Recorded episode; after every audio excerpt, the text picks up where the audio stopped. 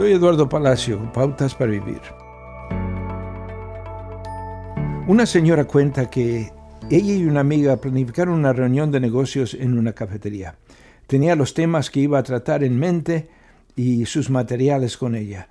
Cuando no poco tiempo después de esa conversación, se dio cuenta de que el verdadero propósito de esa reunión iba a ser diferente. La amiga dijo, mi hermana gemela acaba de suicidarse. Dijo de repente ella y todo cambió. La escuché y oré con ella. No sé si el acuerdo comercial original que quería proponerle ese día alguna vez se concretara, pero sé que el propósito de Dios para mí en esa reunión era mostrar su amor a una persona herida. La Biblia dice, muchos son los planes en el corazón de las personas, pero al final prevalecen los designios del Señor.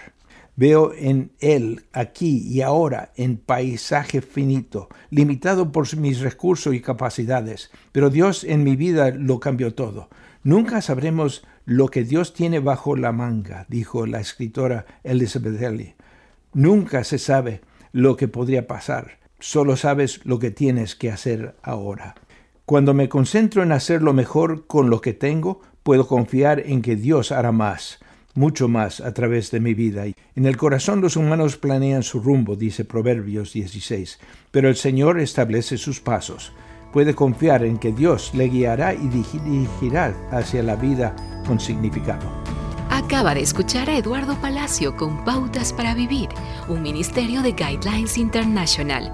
Permita que esta estación de radio sepa cómo el programa le ha ayudado. Acompáñenos en la próxima emisión de Pautas para Vivir. Gracias por su sintonía.